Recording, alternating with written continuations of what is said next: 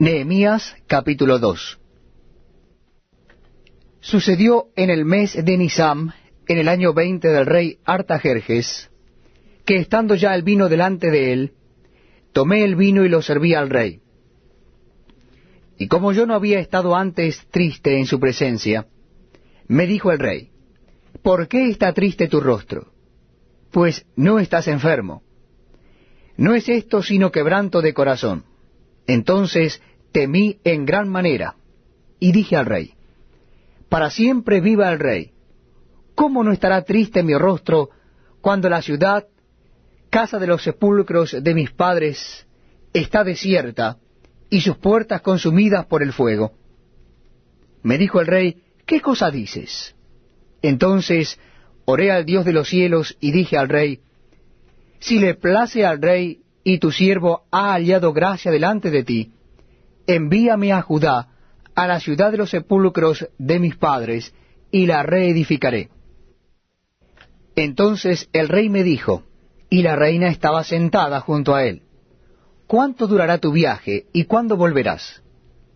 Y agradó al rey enviarme después que yo le señalé tiempo.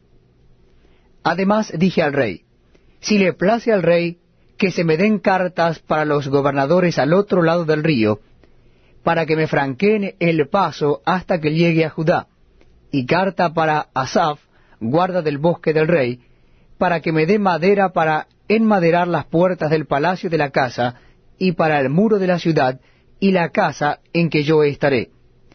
Y me lo concedió el rey según la benéfica mano de Jehová sobre mí. Vine luego a los gobernadores del otro lado del río, y les di las cartas del rey. Y el rey envió conmigo capitanes del ejército y gente de a caballo. Pero oyéndolo Sambalat, Oronita, y Tobías el siervo Amonita, les disgustó en extremo que viniese alguno para procurar el bien de los hijos de Israel. Llegué pues a Jerusalén, y después de estar allí tres días, me levanté de noche, yo y unos pocos varones conmigo, y no declaré a hombre alguno lo que Dios había puesto en mi corazón que hiciese en Jerusalén. Ni había cabalgadura conmigo, excepto la única en que yo cabalgaba. Y salí de noche por la puerta del valle hacia la fuente del dragón, y a la puerta del muladar, y observé los muros de Jerusalén que estaban derribados, y sus puertas que estaban consumidas por el fuego. Pasé luego a la puerta de la fuente y al estanque del rey, pero no había lugar por donde pasase la cabalgadura en que iba. Y subí de noche por el torrente y observé el muro, y di la vuelta y entré por la puerta del valle y me volví. Y no sabían los oficiales a dónde yo había ido, ni qué había hecho ni hasta entonces lo había declarado yo a los judíos y sacerdotes, ni a los nobles y oficiales, ni a los demás que hacían la obra. Les dije pues, Vosotros veis el mal en que estamos, que Jerusalén está desierta y sus puertas consumidas por el fuego. Venid y edifiquemos el muro de Jerusalén, y no estemos más en oprobio.